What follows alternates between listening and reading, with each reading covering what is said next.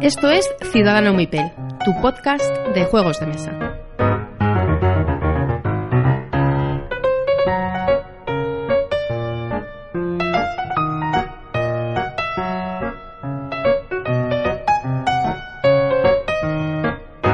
Bienvenidos a Ciudadano Mipel. Hola Miguel, ¿cómo estás? Hola, buenos días jóvenes. Pues nada, aquí estamos otra vez en un capítulo nuevo. Hoy, hoy se nos han metido aquí en, Ciudadano Mipel, en nuestra mesa camilla, dos personas más. ¿Qué tal estáis, Penélope, Ismael? Hola, ¿qué tal a todos? Hola. Hoy nos van a acompañar eh, en Ciudadano Mipel los discípulos de Hermitage, porque hoy vamos a hacer un, un, programa especial sobre YouTube y gente que tiene canal en YouTube. Entonces, eh, bueno, eh, ellos han accedido amablemente a acompañarnos en este programa, así que les tiraremos de la lo que se dejen. Pasamos a nuestra sección de los entremeses, así que os escuchemos ahora.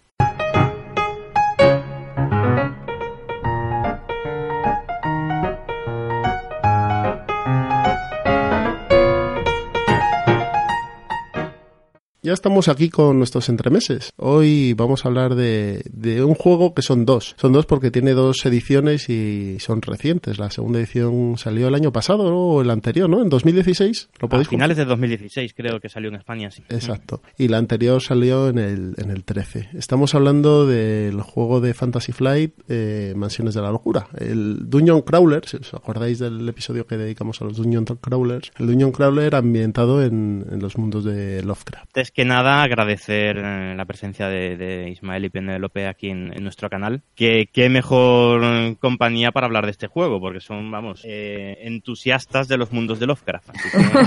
no sé por seguro, seguro que van a transmitirnos esa, esa pasión. Sí, Así que, chicos, muchas, muchas gracias por venir, por estar aquí. Nada, gracias a vosotros. Pues, como habéis dicho, la segunda edición salió a finales del 2016, muy cerquita de las Navidades, yo creo que salió. Y la verdad es que es un es un juegazo, es una expresión que siempre se utiliza, pero como juego temático está realmente, realmente bien.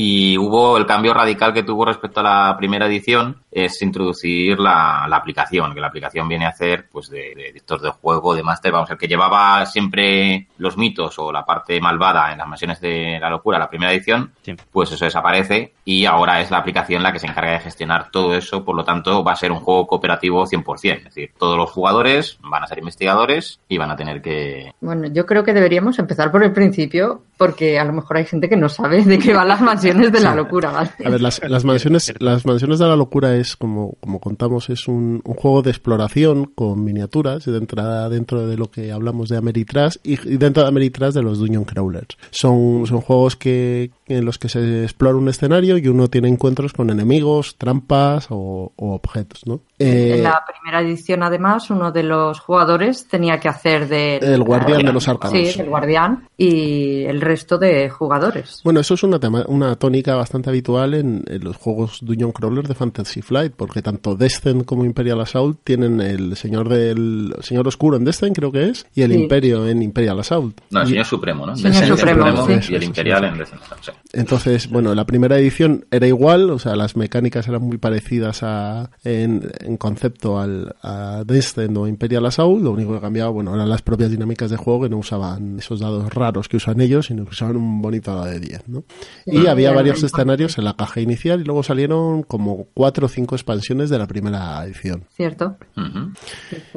A mí la primera edición me gustaba bastante, he, de reconocerlo. Está muy bien, pero exigía mucho trabajo para, para el máster, digamos, para el máster exigía, exigía trabajo. la verdad es que la aplicación, que fue súper polémica al principio, mucha gente no lo veía, lo de meter una aplicación en los juegos de mesa y tal, eh, porque lo ven como algo intrusivo, algo interno. A mí me parece que funciona genial. Está hecho, eh, te ambienta en la partida de una forma espectacular. Solo escuchar ya el, sonidito y los cuervos de cuando arrancas la aplicación, ya, te metes ya en, el juego y, funciona muy bien. Y la sensación de exploración cuando eh, no hay, tienes una puerta, no sabes lo que hay detrás, no sabes qué losetas de habitación o de lo que sea se va a poner, está muy, muy, muy bien conseguido. La aplicación a mí me parece estupenda. Sí, como he comentado, el principal el principal problema era el trabajo que requería la primera edición para preparar una partida, sobre todo por parte del que hacía de guardián, que llevaba a las fuerzas del mal. Era un trabajo considerable, llevaba, llevaba bastante tiempo. Entonces, claro, a la hora de sacar a mesa era como si la partida me iba a durar tres horas y tengo que estar hora y media preparándolo. claro, ya al final necesito un hueco amplio para poder jugar. Efectivamente, la tarde entera. entonces era un poco más complicado. Ahora con la segunda edición y, la aplicación eso se ha eliminado. De hecho, es que casi no tiene ni preparación la partida, porque es sacar los componentes, las losetas las dejas ahí en dos botoncitos, bueno, nosotros las dejamos en dos botoncitos por tamaño, mm. los componentes, y enciendes la aplicación y dices, queremos jugar esta, eliges personajes y, y a correr. Entonces eso ahí ha ganado muchísimo. Y además que, como habéis comentado, ahora sí tiene exploración, porque antes no, antes eh, que siempre era una cosa que desde el punto de vista temático siempre te saca un poco, porque yo voy a una mansión que no conozco y, bueno, ¿cómo sé dónde está el baño? Porque claro, tú veías toda la mansión, sabías automáticamente dónde estaba todo, y ahora no, ahora pues como has dicho, vas eh, abriendo puerta a puerta, ventana a ventana y no sabes que te vas a encontrar al otro lado. Y eso, claro, te mete mucho más y te transmite la sensación de investigación, de que realmente estás investigando algo. Entonces, la verdad es que nosotros sí somos muy fans de las mansiones de la locura. La primera edición la, la teníamos y la seguimos teniendo. Y la segunda edición, lo que pasa es que, claro, que más mesa que la primera. Aunque la primera nos hicimos todos los escenarios de la caja básica, los hicimos, además jugando a dos, ¿eh? los hicimos todos. Pero sí, la segunda yo creo que mejora bastante con, con el tema de, de la aplicación y sobre todo con el tema este de la locura al final. Sí. Si te vuelves loco y... Que tienes, que coger una, una, carta y tienes ahí algo que te, pasa. Te cambia el objetivo y no se lo puedes decir al otro. Entonces, de vez en cuando tienes que actuar de forma rara. Eso está muy bien. Los finales de las partidas de las mansiones de la locura suelen ser muy buenos. Sí, la verdad es que sí. Muy divertidos. alguien prendiendo fuego a la casa o alguien sí, sí, a otro. Es cierto que, tengo que decir que en la última me salió una locura que no podía llevarle la contraria al personaje de Ismael y yo a todo le tenía que decir que sí. Entonces él decía, vamos para la derecha y yo decía, bueno, vale, venga, vamos para la derecha. Y yo siempre estaba pensando que no diga algo que no quiero hacer porque no puedo. la contraria. Qué bueno, esa no me ha salido nunca. En esta edición Hay una que no le puedes llevar la contraria. Una, una preguntita, una preguntita. En esta edición las locuras, en la segunda edición las locuras son secretas, tú no las compartes, no es como en la primera que sí que la gente veía lo que te pasaba, ¿no? Eso es. Vale, vale, entonces sí. Eso le da porque una carga temática mucho mejor, sí. Jugamos, Ismael, por ejemplo, le salió una locura y de repente le veo que se camina hacia el fuego y yo no lo entendía. y, y, es que él tenía su propia locura, pero yo decía, mi cara es para verla, es como, ¿qué estás haciendo? Sí, sí, además, es que esa creo que era de, me tenía que inmolar, es decir, para que mi persona, o sea, para yo ganar la partida se tenía que ganar de forma normal, es decir, que siguiera a resolver la investigación y además yo tenía que inmolarme por el bien de, de la investigación. Entonces, cuando ya parecía que estaba todo, pues nada, me fui corriendo ahí atravesando todas las en llamas a ver si me moría quemado. Pero no me quedaban turnos suficientes y no pude palmar y perdí por no morir. Fue una cosa muy rara. Muy bueno, muy bueno. las historias que se, que se terminan contando con este juego son memorables. Sí. tipo de juegos de, de, de ameritrases y temáticos así. De hecho, después, después. Esto es, no, recuerdo a quién se lo comenté. Decías, ¿cómo sabes, no? O, bueno, ¿cómo valoramos nosotros, no? Si un juego de estos temáticos ameritrases, si es bueno o no es bueno. Entonces, yo siempre digo que, digo, para mí, es, si después de la partida eh, yo no recuerdo, por así decirlo, una partida, sino que tengo una historia en la cabeza, es que ha funcionado. Pero si yo soy capaz de recordar en plan, pues como estamos haciendo ahora, jo, es que me metí, pues además lo dices en primera persona, ¿no? Pues atravesé la sala, a ver si me quemaba y tal. Entonces, eh, eh, creo que ese juego, como juego temático o ameritras, como queráis llamarlo, ha funcionado porque nos ha creado una historia, que es lo que recordamos, la historia, pues, de aquella investigación que hicimos y tal. Y entonces, cuando eso sucede, pues es, es genial, es una, es una pasada. Es como si no sé si habéis probado Destiny con la aplicación, probarlo. yo no lo he probado. Yo, yo, sí lo, yo sí lo he probado con la aplicación, tanto Destiny como Imperial Assault. Y gana, gana mucho. Gana mucho. Pero es cierto, los a ver, al final lo interesante de los Ameritrases es que al ser tan temáticos te generan una historia. Y es lo, que tienen que, que, favorecer. Cuando tú acabes de jugar un Naciones de la Locura, un lo que sea, eh, tengas un, una historia que contar, porque si no, pues te haces una agrícola que es un muy buen juego, pero no te va a generar una historia. Tendrá, tendrá otro tipo de, de estímulos. Eso es. Pues nosotros lo vemos siempre desde el punto de vista, pues eso, de, de la historia, de la temática y de vivir una, una aventura. Para nosotros es... Es vivir una aventura. Es vivir una aventura. Es decir, vamos a jugar a las Mansiones de la Locura o a cualquier otro juego de estos temáticos y lo que buscamos es eso, es mira, eh, durante este rato que voy a estar jugando ya no voy a ser Ismael, no voy a ser Penélope, sino que vamos a ser tal y tal y vamos a estar metidos en este mundo a ver qué, a ver qué pasa y pasar ese rato así. Yo tengo una pregunta acerca de, la segunda edición y no sé si lo compartís o no. Yo acerca del, de, lo, de la aplicación, eh, el miedo que me da es que con el paso del tiempo sea menos rejugable y no porque la aplicación sea menos rejugable sino porque no se pueda jugar porque las plataformas que haya no estén soportadas. En cambio un juego de mesa clásico puede jugarse dentro de 50 años igual si no se ha deteriorado mucho. ¿Vosotros no creéis que eso puede ser un handicap para esa para la segunda edición de Mansiones de la Locura que dentro de 10 años no haya ningún soporte en el que tú puedas correr esa aplicación? Mm, ¿Puedo contestar yo? Sí, sí, claro. Eh, Puedes contestar sin problema.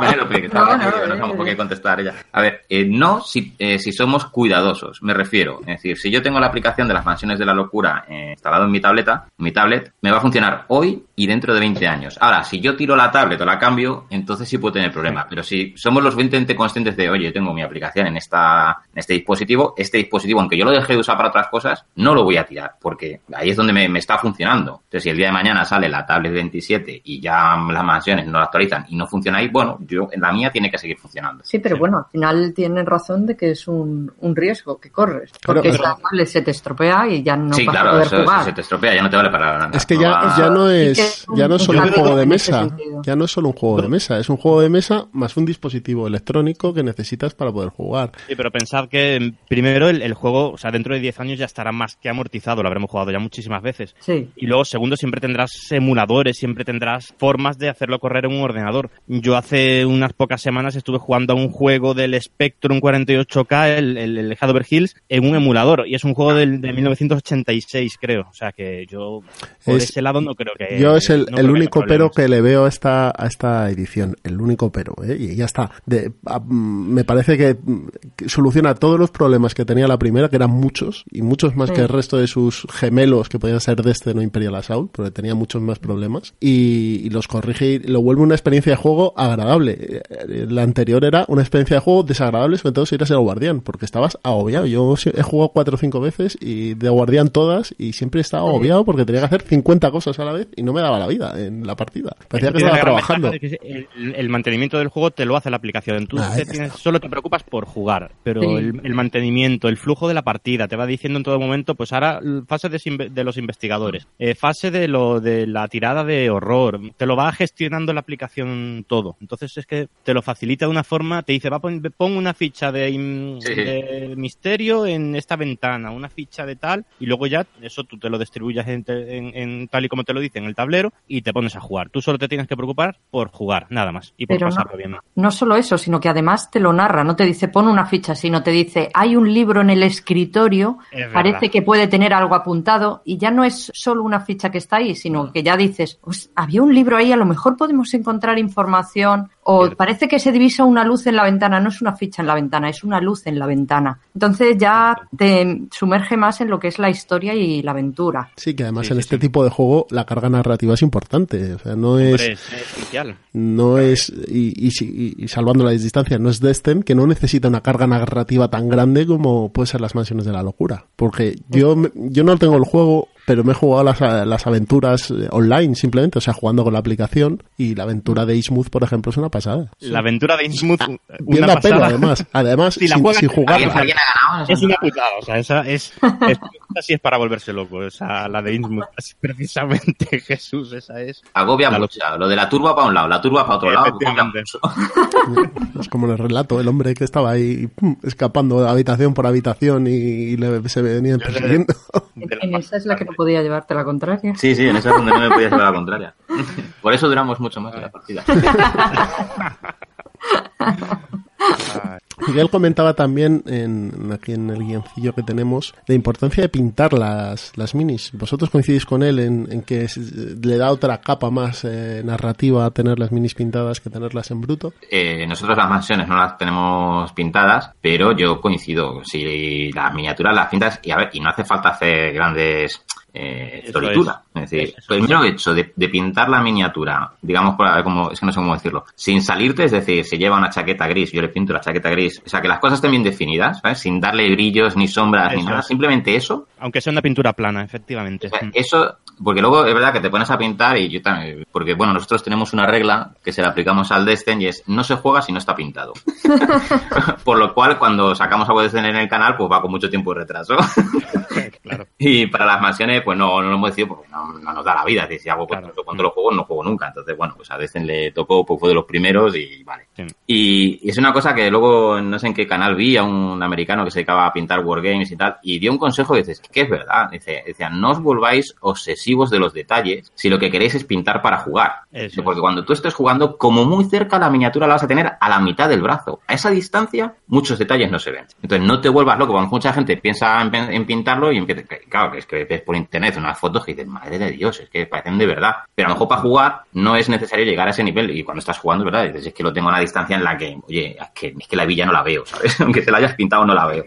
Y yo creo que, creo que hay diferencia entre, un juego con minis y un juego de minis, que no es lo mismo. Es decir, no es, no es, lo mismo Mansiones de la Locura, que trae 6, 7, 8, 10 minis si tienes expansiones, que Warhammer 40.000, que es un juego de minis única y exclusivamente y que dan todos los detalles y demás, porque la gente además eh, es una capa de la afición. aparte de jugarlo, es pintarlo y pintarlo mejor que nadie. Hmm, Yo mi, Pero... por, pintarlo fue una partida que eché en, organizaron los eh, eh, Javi Marta del 221 unas partidas en Corcón, creo que fue, el día del tentáculo. Y allí Mike, Mike de Cuarto de Juegos llevó su, su Mansiones de la Locura pintado y oh. sobre todo con unas bases, los monstruos iban sobre unas bases de, de metacrilato transparentes. Sí. Y quitó la base esa negra que... que eso sí que te pone quita puntos de cordura. Yo cada vez que veo una base negra de esas es que me favorece loco. Sí, además eso en la segunda edición, bueno, acaba, acaba. Y, y, eso fue lo que me empujó a mí. Vi eso, vi cómo quedaba en la mesa, esto lo tengo que hacer, lo tengo que hacer. y desde entonces me puse a pintar y ahora estoy terminándolo, de pintar los investigadores. Genial. Y mejora, mejora la experiencia de juego, creo yo, vamos. Sí, sí, nosotros ya, ya te digo que nosotros pues no tenemos tiempo, pero cualquier juego, Mansiones de la Locura, Imperial Assault, de este, de este estilo, que no es un juego, como tú has dicho, de miniaturas, sino que lleva un, componente importante son las miniaturas, pero no es un juego de miniaturas como Warhammer o el último de Rune Wars o el que va a salir ahora de Star Wars, este. Pero ayuda muchísimo porque eh, te da otro empujoncito más para meterte más en, en el papel y en la historia. Y yo creo que sí que es un acierto. Si se pueden pintar, y lo digo para la gente que esté escuchando en los juegos que pintarlo, no hace falta que os compliquéis la vida. Si con que le deis ahí la pintura plana, digo, los pantalones ya son vaqueros azules, la chaqueta gris, sin darle sombras ni nada, a la hora de jugar ya ha mejorado bastante. Y luego ya si pica el gusanillo, pues en el mundo de la pintura, que luego mola un montón, pues se pueden hacer unas virguerías con paciencia y tiempo, claro. Puedes echar todo el tiempo que quieras ahí. Sí, sí, eso sí. Mm. Y, lo, y lo, de las, lo de las peanas estas de los monstruos, eh, que son un dolor, son un dolor porque es que te tapan toda la habitación, o sea, un monstruo grande, tú lo pones y me está tapando la habitación, no veo la habitación. No alcanza a entender muy bien por qué en la segunda edición se ha mantenido, porque, vale, tú le metes la ficha de monstruo y demás, pero como luego lo hace toda la aplicación, yo no he vuelto a mirar la ficha de los monstruos. Claro. Eso es una, eso, es, mm. un fallo de diseño que han tenido ahí garrafal. Eh. Porque yo no sé por qué la han mantenido, y dices, eh, pues a lo mejor en algún momento, pero no, no, es que si le quiero esquivar, yo voy a la aplicación y me dice lo que tengo que, que sacar y tal. Si le quiero atacar también y la vida se controla. Entonces no entiendo por qué hay que, digo, os podíais haber ahorrado esas peanas más el cartón troquelado y algo bajaría el precio y vendrías todavía más copias. No le veo la... Sí, porque eso sí que es un echa para atrás. El precio de este juego es elevado de nariz. Bueno, pero eh, para lo que hay ahora mismo, si te paras a pensarlo, cuesta lo mismo que un de Galleries. Sí, bueno, pero eh, en su época cuando salió... Tal como subido a la parra los Eurogames, pues es que se están poniendo al precio de, de, de Ameritrases. Cuando salió era un palo, ¿eh? Hombre, sí, sí, fueron, creo que creo recordar que 99 euros, me parece. Sí, sí, sí, eran 100 pavos, así. Sí, pero ahora te clavan 70 por un viños. Bueno, por un viños no, por un viños te, te, te, clavan también los 100 euros. Sí, por la versión de Lux. En, materiales no tiene nada que ver. Sí, pero hay que tener en cuenta eh, que te dicen eh, con la aplicación gratis. A ver, gratis. A ver, a la gente que hace la aplicación también tiene que comer. Claro. Es decir, no me la cobras aparte, pero en los 100 euros tiene que ir metido pues todo el trabajo de... Pro eh, es que no solo es gente que tenga que programar la aplicación, los diseñadores gráficos, sino que tú necesitas un entorno para poder probar esa aplicación, pues no lo vas a subir a, Steam, venga, ya está en producción, vamos a hacer las pruebas, no, no, entonces necesitas una infraestructura física. Entonces, Dice, viene menos de componentes y tal. Digo, ya, ya, pero es que la aplicación cuesta dinero hacerla y hay que pagar a la gente que lo hace. Entonces... Y además, están eh, todas las misiones están traducidas al castellano. Creo que hay una o dos ahora mismo eh, que todavía no, lo están, pero también hay que pagar traducción, hay que pagar eh, los actores de, de, doblaje, porque están además dobladas al castellano. O sea, es, mm. sí, mucho gasto, eso es mucho... Lo que pasa que como no es algo que toquemos, que podamos agarrar, pues parece que da, pero claro, es que mm, eso, evidentemente, hay que pagarlo, hay que que lo está currando ahí, hay que pagarles. Entonces... Este juego incluye también una novedad dentro del mundo de lo que son juegos de mesa, creo yo, que es, o a lo mejor está en otro en otros juegos, pero vamos, que yo lo he visto con este el primero, que es aventuras directamente online. Al, ser el soporte ah.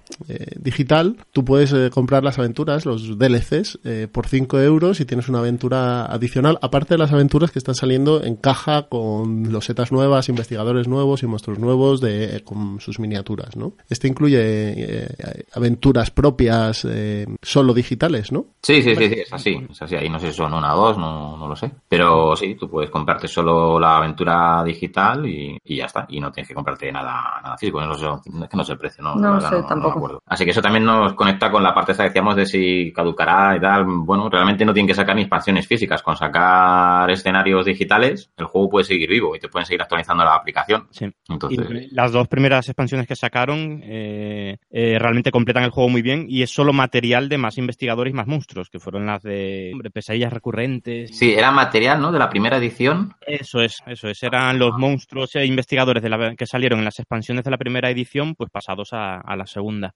Una, cosa buena. Tiene en total veintipico investigadores. Y... Una cosa buena que tiene este, esta, este juego es que la primera versión es totalmente compatible con la segunda. Es decir, se aprovecha, mejor dicho. La, de la primera versión se aprovecha material para jugar con la segunda. Que, y además desde el minuto número uno. O sea, que la primera versión que tienes no la tienes que tirar a la porra, sino que te sirve. No, en, la caja básica de la segunda te viene una, un kit de conversión, sí, efectivamente. Sí, de hecho nosotros teníamos la primera edición y mm. todas las losetas las usas y, y las miniaturas también. Entonces, mm. principalmente te quedas con, con buena parte del juego, la, la, sigues, la sigues usando. Con la ventaja de que si tienes las losetas, aunque tú te juegues un escenario dos veces o vas de tres dos veces, siempre te va a poder variar, porque si solo tienes las cajas básicas, nosotros hicimos la prueba y sí que te variaba un poquito, que cambiaba alguna loseta y tal, entonces bueno, te daba esa sensación de que a lo mejor era algo distinto la, aventura. Los escenarios de la primera edición no aparecen en la segunda, ¿no? No, no los han reflejado ni los han trasladado. De momento no, que yo sepa no. No, no. Vale. Bueno, pues eh, esto ha sido la... Me estoy oyendo ahora yo ahí en rever.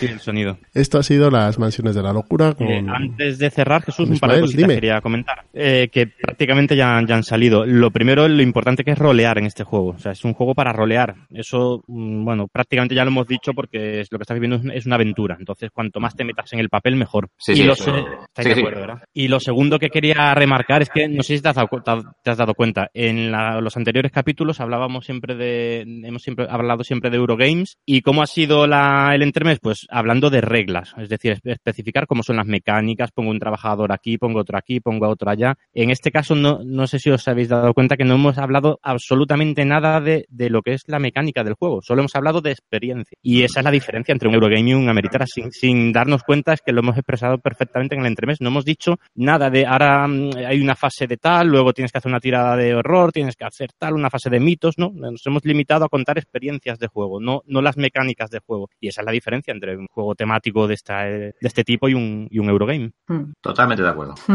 y además con el soporte digital, pues mucho de las reglas tampoco son muy necesarias porque te lo da la aplicación todo. Cierto. Sí, sí. Podrías jugar perfectamente con la aplicación y yo diría casi sin leer las reglas. Digo casi. Sí, porque te va guiando bastante bien la aplicación. Sí. Mm. Sí, es que, vamos, te la es que luego solo alguna cosita que no te acuerdas. Por eso, digo, por eso digo casi, porque es alguna cosilla, pero. Y sigue siendo un juego de mesa, que no piensen los oyentes que al final estás solo delante de la aplicación y tal. No, no, tú estás, estamos los cuatro, los dos, los que estemos jugando encima del tablero, mm, mirando por dónde mover nuestro investigador y qué hacer en el tablero, en la mesa, en, en nuestras cartas. Sí, sí, toda la diversión está en la mesa. Eso es. Hemos metido al, al hacía de guardián en, un ordenador y ya está. Pero es lo mismo. Y el hacía de guardián ahora se puede divertir jugando. bueno, pues bueno, nosotros al menos, porque sí es verdad que muchas veces pasa, mucha gente comenta en este tipo de juegos que siempre le toca al mismo hacer de guardián o de señor supremo y demás. Entonces, claro, es decir, que te puede gustar, pero es que siempre te toca hacer lo mismo, cansa. Pero nosotros, bueno, nosotros la verdad es que para eso nos turnamos y así siempre experimentamos los dos papeles y está, está guay. Bueno, ahora sí, esto ha sido las mansiones de la locura y vamos a pasar a nuestro siguiente bloque. Vamos a la charleta. Os oímos ahora. Hasta luego. Hasta ahora.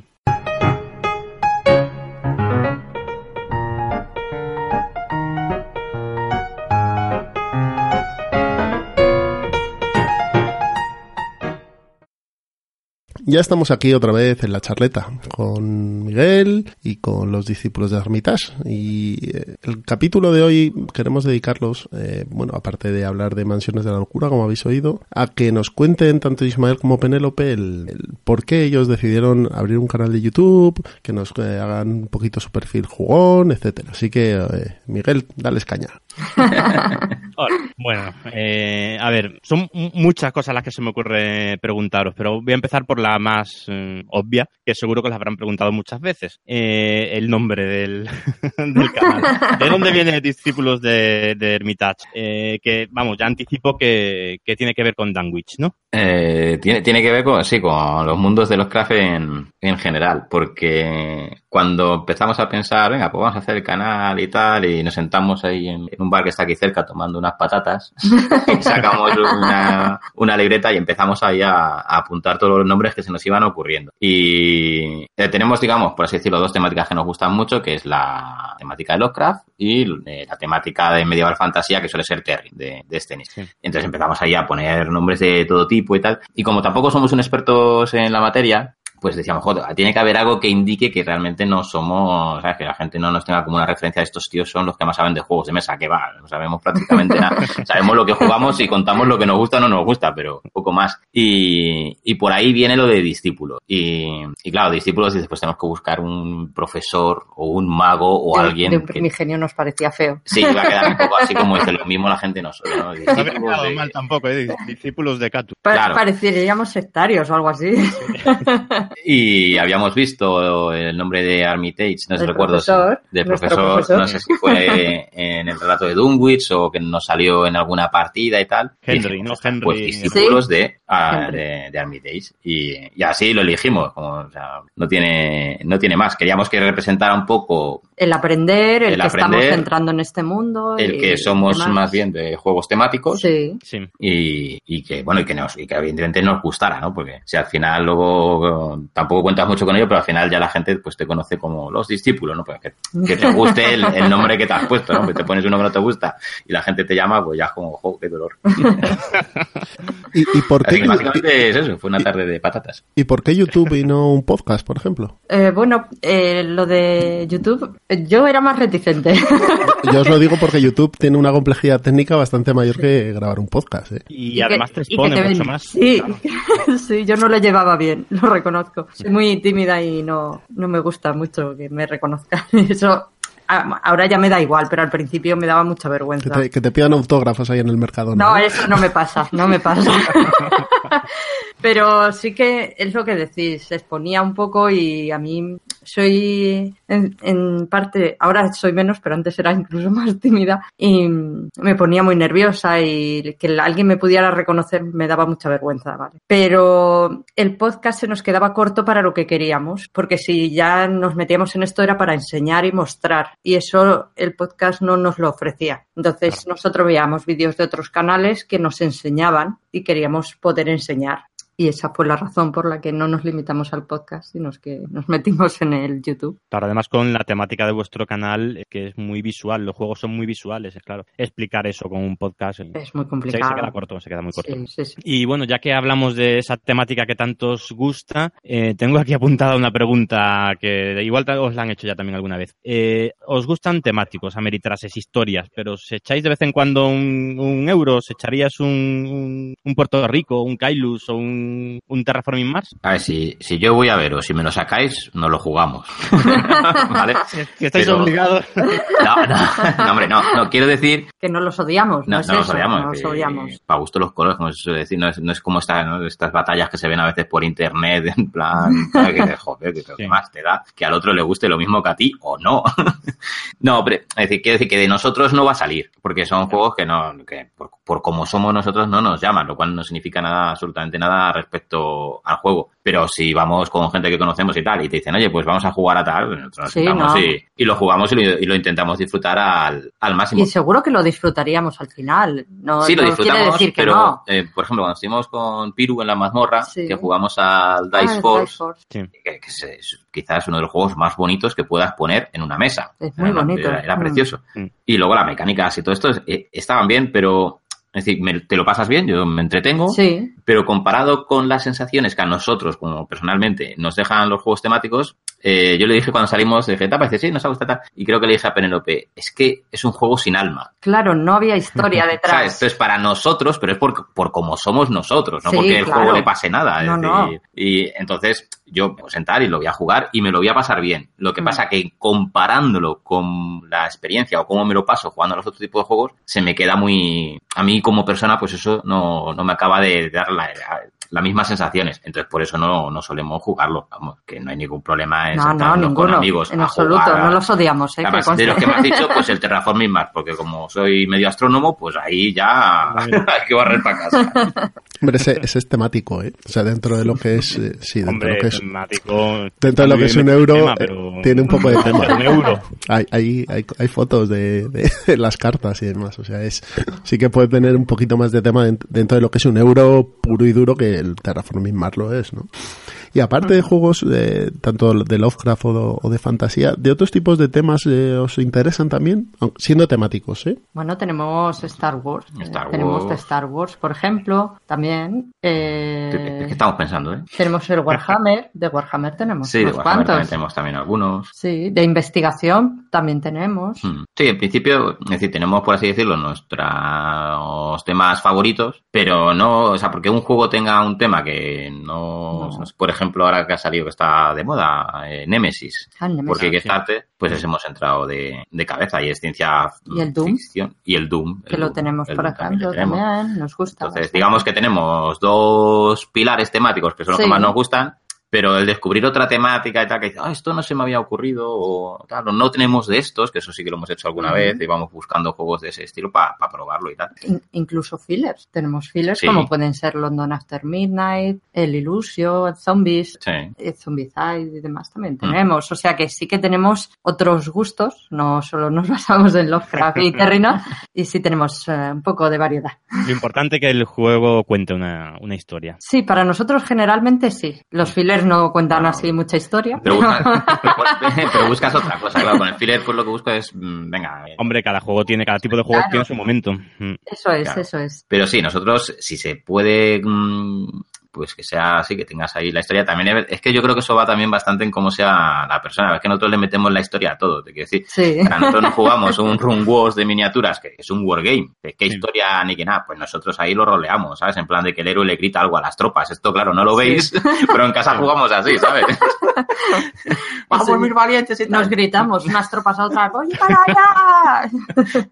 sí, sí. Entonces, pero porque nosotros lo que digo, eso somos así. Si, si una persona no es así, pues, ¿sabes? Pues no pierdas el tiempo con este tipo de juegos y juégate un euro que seguro que te va a dejar súper satisfecho y lo vas a disfrutar muchísimo y vas a ser súper feliz. Claro. Sí, sí. Este tipo de juegos también, los, los temáticos, otra cosa que tienen es que, que hace falta tener la tarde libre. Para echar mansiones de la locura eh, necesitas, eh, no sé, cuatro Sí, son- horas, tres, cuatro horas, creo Sí. yo. Sí, depende un poco de la partida. Nosotros tenemos una broma interna porque sabéis que en casi todas eh, las cajas siempre te pone el tiempo de partida, ¿no? Más o menos. Sí. 90 a 120 minutos.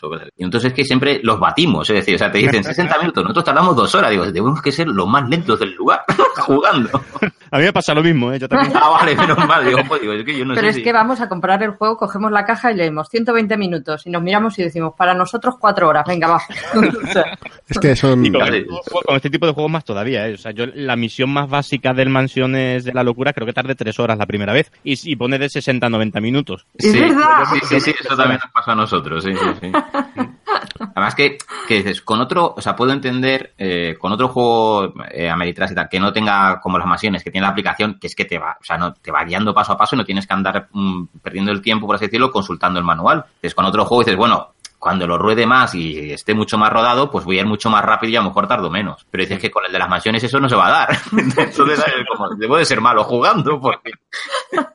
o, o, los que lo han diseñado son unos cracks o nosotros somos muy malos. Y, y aparte de, de, de haber decidido ya salir por YouTube y demás, ¿qué tipo de, de, materiales, qué tipo de, equipo necesitáis o se necesita para empezar un canal de YouTube? Si alguien que está escuchando esto dijese, pues mira, voy a hacerme o me interesa empezar a, a contar cosas a través de YouTube. ¿Vosotros qué usáis o con qué empezasteis? ¿Qué, qué habéis podido mejorar? Etc, etc. Bueno, nosotros, de hecho, bueno, o sea, si os pasáis por el canal y os veis los vídeos antiguos y veis los últimos, son cosas como la luz y, o sea, como la noche y el día. O sea, que mejorar hemos mejorado, que se puede seguir seguramente mejorando muchísimo más, pero tampoco a nosotros ya no nos da la vida para pa mucho más. sí, pero empezamos con una cámara. ¿verdad? Una cámara de fotos reflex, no voy a decir la marca para no hacer publicidad, pero vamos, cualquier cámara de fotos reflex de estas que graban vídeo y descubres cosas como que, por ejemplo, no graban vídeos de más de 29 minutos. ¿Vale? O sea, si lo estáis pensando y tal, ay, luego me grabo una partida, pues con esa cámara, si la partida es larga, no vas a poder. O la grabas en cachos y tal. Pero nosotros empezamos con eso, con esa cámara.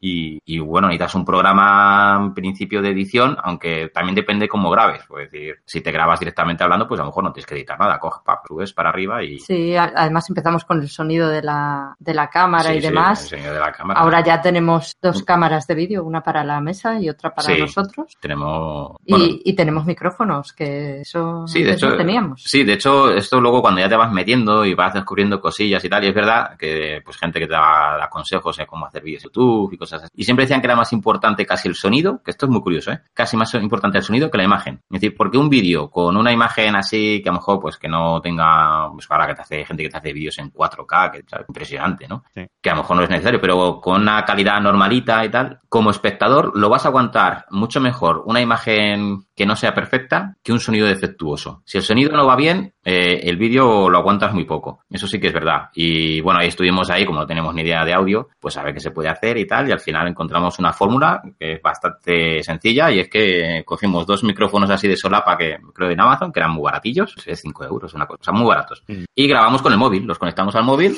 y el móvil graba. Y mmm, a ver, iba a decir de lujo, vale, de lujo seguramente no.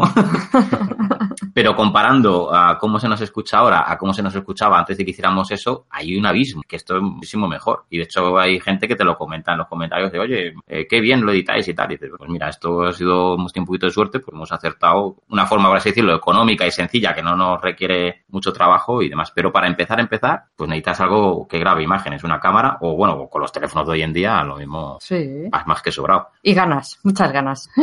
Sí, claro, ilusión. ganas, ilusión y que te diviertas, si no, no. Claro, porque no, quita, no. tiempo quita, ¿verdad? ¿Por qué? ¿Cómo repite? ¿Qué tiempo quita? ¿eh? Que... Sí, sí, quita mucho tiempo. O sea, hace falta tener, sí, sí. Quita bastante. Dedicar mucho tiempo a esto. ¿Cuánto, cuánto requiere un capítulo, por ejemplo, de media hora? Descontando la media hora de la grabación. Mm, es que depende. O sea, claro, yo hablamos de según lo que hacemos Es nosotros. que según si estamos, por ejemplo, grabando una partida que requiere dos cámaras y demás, o es una reseña a lo mejor, Claro. o un unboxing que solo requiere una cámara y la coordinación es menor. Y en las partidas, además, nosotros que ahora ponemos las cartas, Sí, sí, sí. sí. eso requiere mucho tiempo. Entonces, eh, para un vídeo, pues como una reseña o otra que es básicamente, porque, a ver, nosotros no hacemos guion, te quiero decir, nosotros plantamos, vamos a hacer la reseña No de qué es eso. este que tenemos aquí, Dragonfire. Pues plantamos las cámaras, plantamos las luces, es verdad, hemos comprado Ah, focos, porque luces. esa es otra cosa que tú ves bien, y dices, oh, sí, se ve bien, pero luego grabas y se ve mal, se ve oscuro, entonces necesitas luz. Entonces, eh, vimos un pack hace ya unos meses que era bastante económico, y ahora tenemos unos pedazos ahí de focos que usamos, y, y a las malas, luego, si hay demasiada luz, con el programa de edición siempre puedes bajarlo y queda muchísimo mejor que, que al revés. Al revés, si no hay luz, no puedes añadirla, pero si hay de más, siempre se puede quitar. Claro. Y bueno, lo que digo, nosotros no hacemos guiones, es decir, nosotros nos sentamos a hacer la reseña de Dragonfire. Entonces lo único que sabemos es, primero hablamos de la calidad, luego de la, La preparación preparación y, al y final, pues, el juego con nuestra opinión. Y no hacemos guion y vamos allá a pecho Yo creo que se nos nota a veces. Se debe de notar. Yo lo prefiero, es decir, habrá gente que le guste otra cosa, pero yo sí veo un canal, eh, esa especie de pseudo directo, es decir, alguien que ha cogido, se ha grabado y la ha cascado. Sí, espontáneo. Sí, claro, tiene que ser espontáneo. A ver, no decimos que no tenga que haber unas pautas, sobre todo si implica más gente, a lo mejor. Nosotros dos, como ya nos conocemos, da un poco igual, pero si implica más gente, sí, entendemos que tenga que haber unas pautas y demás, por supuesto. Eso, entonces, que además es que una vez creo que hicimos un guion para hablar y tal, y, mal. o sea, dijimos, esto no lo volvemos a hacer. Qué mal nos salió. muy aquello. mal, horrible, muy mal, muy mal, o sea, muy mal. Íbamos o sea, no íbamos. Sí, o se nos notaba, ¿sabes? Que ah, es que se lo ha aprendido. Entonces, no, esto, eso no se nos da bien, no. Es decir, si pensamos lo que te he dicho, la estructura de la reseña y la partida. Bueno, nosotros ya veis, tenemos aquí delante una escaleta que no hemos, no hemos seguido en ningún momento en nada. Hablando. Sois de los nuestros, ¿eh? Lo intentamos, No, no. pero después no. no. No, pero está bien porque, aunque luego no la sigas, pero tú ya te has ordenado tu cabeza. Eso es. Luego la puedes seguir o no. Pero es que además esto implica más gente. Esto Claro, es no es lo mismo, no es lo mismo. no tiene No nada lo que mismo ver, que no. nos sentemos nosotros dos ahí No, no. a hablar, que son, pues, digo, de hecho, que nos conocemos y demás. Claro. Es mucho más fácil. Si ya tiene, o sea, si yo voy a entrevistar a alguien, ya te digo yo que sí que me- Hombre, que ya sí que me hago un guioncito y las preguntas pensadas y demás. Es que no es lo mismo. que no es lo mismo. La verdad es que uno no se da cuenta hasta que no se meten estos fregados del trabajo y la inversión que lleva todo esto. Si para nosotros, que un podcast lleva es- tiene mucha menos edición y mucha menos preparación y, y material, pues yo me que- yo particularmente me he quedado sorprendidísimo de todo lo que hace falta. Mm. Eh, pues ya para uno de un canal de YouTube eso se multiplica pues por cuánto, pero por mucho en trabajo y en, y en inversión. Que al final tienes que comprar unos equipos y Mm. eh, Sí. te tiene que gustar mucho y tienes es- Sí, bueno, yo, mm, que muy la bonita. la hago yo, pues eh, lo, lo bueno que tiene es que con- a mí me gusta trastear, ¿sabes? Entonces, si me tengo que sentar unas horas ahí tal, la ventaja que también tiene es que según vas haciendo, vas aprendiendo, y claro, las primeras partidas Claro. que decíamos con dos cámaras, yo no sé cuánto tiempo me tiré allí para editar alguna y me dio mil problemas, y ahora es em, pinta y corta colorea. Es decir, pues ya te has pegado, ya sabes lo que quieres hacer, ya lo tienes medio preparado, meto un vídeo, meto otro, hago pam, pam, pam, pam, pam, y ya lo único que me queda es lo de las cartas, que me tengo que ver la partida entera para ir metiendo las cartas en, en el momento adecuado. Mm. Pero ya no es un sacrificio en plan, ojo, es que me ha dado este problema, es que no sé qué pasa. Pero bueno, eso da igual que sea un podcast que un, que un vídeo. Si no sabemos del tema, pues vas aprendiendo y cuando ya tienes rodaje te va todo mucho, ya lo tiras Claro. más rápido y sabes con todo. Ya te digo que del primer programa nuestro a, a los últimos se nota un montón el cambio de, de, de- de sonido Llevamos y demás. cinco. Llevamos cinco, Lo o sea dicho que... como si lleváramos cinco. No, pero, pero si, si vas Pero aprendiendo... aprende rápido. Sí, si vas aprendiendo, Primero no lo escuchéis, no, no molestéis. porque- Demasiado tarde. O sea que sí hay, sí hay un progreso eh, y al final la- tardas bastante menos en hacer las cosas que, que al principio. Sí, hay que ponerle ganas y ya está. Y aquí todos somos eh, aficionados, o sea que, que no somos profesionales de esto, somos mm, gente normal a la que nos encanta esta afición y nos hemos metido en estos fregados. Y animamos a todo el mundo que abra su canal de YouTube, Sí. de, de podcast, que, que añadáis eh, contenido, que, que cre- creéis contenido de esta afición tan, tan bonita. Claro que sí. No Sí, creáis que, es que hay una competencia entre No, canales o entre no, no. podcasts. No, no, no, por favor. Eh, No. eh, cread contenido. Hay sitio para todos. Eso es, efectivamente. Mm. Una cosita, eh, vos, mm, viendo las preguntas que tenemos aquí, vamos a ver, vamos a subir la polémica un poco. ¿A vosotros os, os envían juegos las editoriales? No. No. No, ni a día de hoy te voy a decir el número que nos han enviado, cero.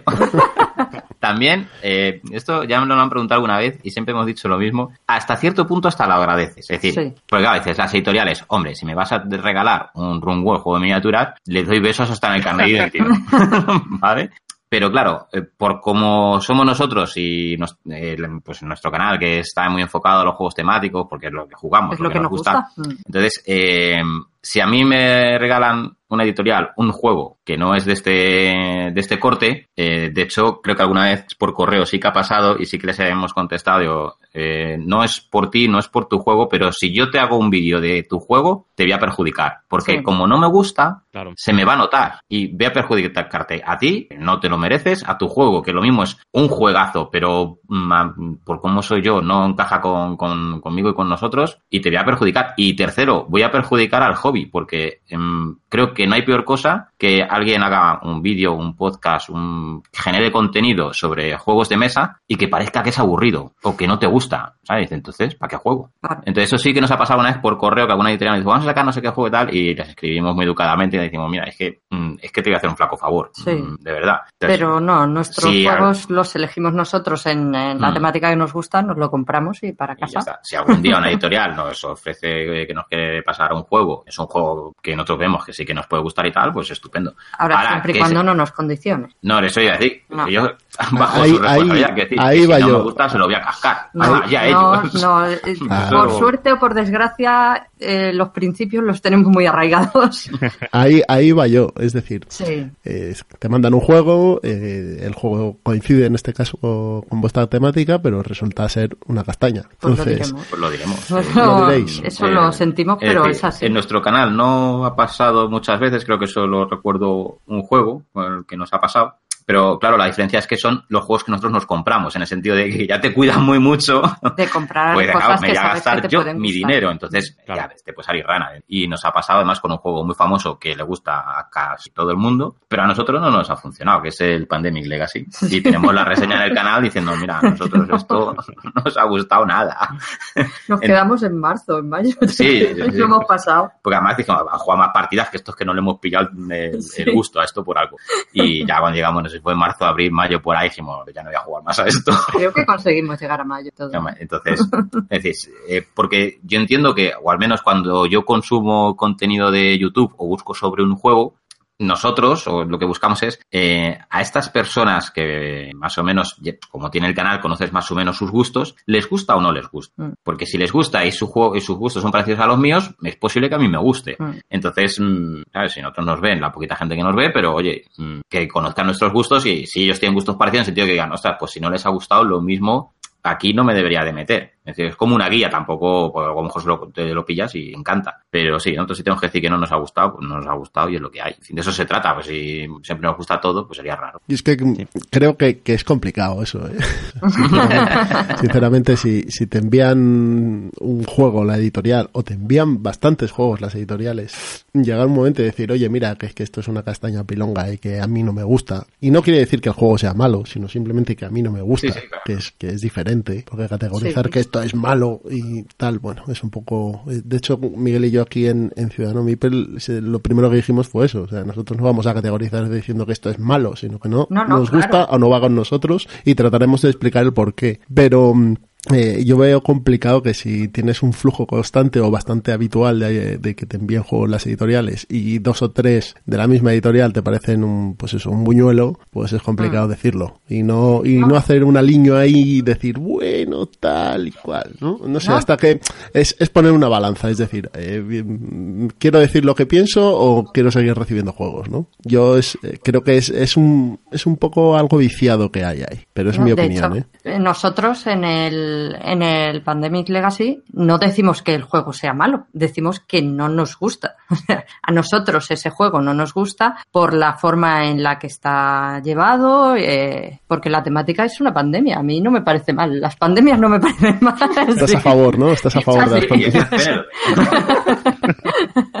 o sea, el tema me parece interesante, pero la forma en la que se desarrolla no me gusta o no me parece bien, no sé, no sé cómo expresarlo. Entonces, nosotros siempre lo decimos, que a nosotros no nos guste una cosa, de hecho tiene muchos seguidores y se vende muchísimo. Eso es porque a la gente le gusta. ha sido el número uno de la, de la BGG hasta hace dos días, como quien dice. Claro, por eso, es que somos conscientes de ello, pero a nosotros no nos gusta. Entonces, nosotros, en la opinión, decimos siempre, no decimos, eh, por ejemplo, estas miniaturas son una mierda, no decimos Decimos, pues esas miniaturas, eh, no nos parece que están bien los detalles o estamos acostumbrados a otra calidad, porque es así, o sea, no hay eh, juegos malos o buenos. Mm, me, voy a tirar por la formación profesional. Desde el punto de vista científico, es decir, eh, esto de si un juego es bueno o es malo, es que el primer paso que habría que hacer es la definición de un juego bueno y un juego malo. Y en función de eso, pues ya podríamos categorizar si un juego es bueno o es malo. Pero veo muy difícil que eso se pueda hacer de una forma objetiva. Es decir, se tendría que poner de acuerdo toda la comunidad, ¿no? Eh, como hicieron, por ejemplo, los astrónomos con Plutón, ¿no? Se pusieron de acuerdo, pues Plutón no es un planeta. Vale, pues no es un planeta. Entonces hay que ponerse todos de acuerdo en qué es lo que tiene que cumplir un juego para ser un buen juego y entonces en función de eso. Pero creo que eso no aportaría nada porque, es decir, a mí, imagínate, pues eh, se hace eso y resulta que el Eldritch, que es el juego preferido de Penélope y posiblemente mi segundo juego preferido,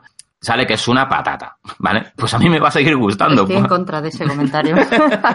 no, quiero decir que a mí se me dicen, pues ese juego es una patata, pues me gusta la patata, ¿qué le vamos a hacer? Ya, pero bueno, estos son al final a la patata por muy patata que sea. Al final son opiniones subjetivas, pero yo no, no iba a, eso. Yo lo que lo que quería decir es, desde el punto de vista editorial, que tú digas que no te gusta el juego para ellos también es perjudicial, porque al final a vosotros os ven 2.300 personas eh, que tenéis suscritas. No sé si os verán siempre las 2.300, pero bueno, eh, os ven bastantes. Entonces, eh, que tú digas que a un juego no le no te gusta es, es publicidad negativa, aunque no digas que sea malo, ¿eh? pero simplemente tú estás diciendo que, bueno, pues que no te interesa. Y eso genera en el X% por ciento de gente que lo vea, pues en algunos generará la reacción de decir, ah, pues lo iba a comprar y ya no lo compro. Pero lo que no podemos hacer es decirle a la X gente que nos ve porque son afines a nuestros gustos, que está bien, porque se lo van a comprar y no, no deberían a lo mejor. Entonces ahí se presenta, eh, como lo queráis llamar, esa dualidad de, ya, pero es que tampoco voy a engañar a la gente que me ve. Ya saben qué juegos me gustan, si le digo que me gusta, se lo van a comprar y no tienen por qué, si no les va a gustar.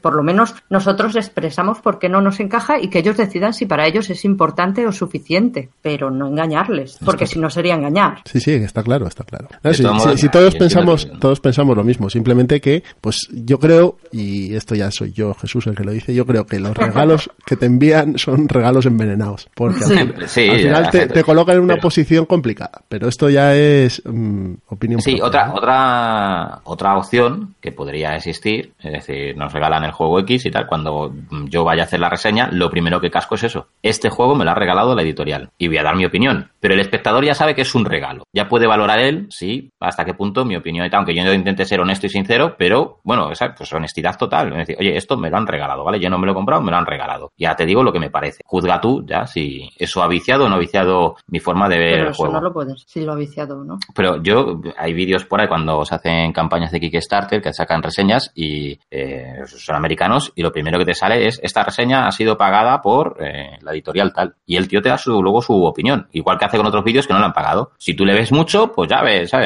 Si es honesto o no es honesto.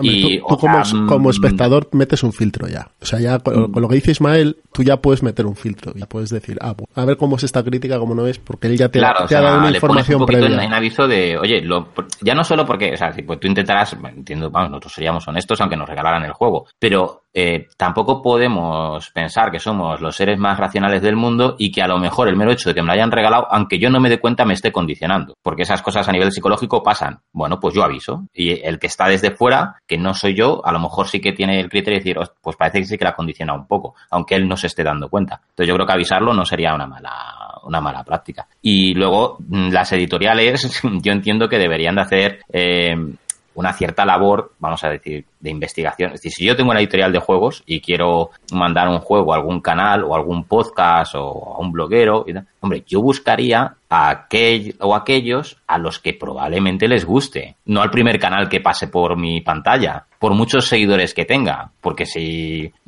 ¿sabes? Su público no es para el que yo me dirijo, pues les voy a meter en un problema a ellos y, mi campaña tampoco va a funcionar. Entonces sí que es verdad que en, nosotros, en una ocasión que nos llegó un correo que, que yo dije a Penelope digo, estos no han visto el canal en su vida porque si no, no me mandas esto, porque sabes que no... Vamos, no me mandas el correo, ¿no? No me mandas el correo, claro, pues eh, es que sabes que este juego aquí es un poco raro, sería un poco raro que entrar en este canal. Entonces yo creo que ahí las editoriales deberían de hacer ese trabajo. Ve, haciendo amigos, ¿eh? no nos van a regalar un juego en la vida. Estamos, tenemos conciencia. Bueno, vamos, vamos a, aligerar la polémica que ya, le, ya, hemos, ya nos hemos metido en charcos.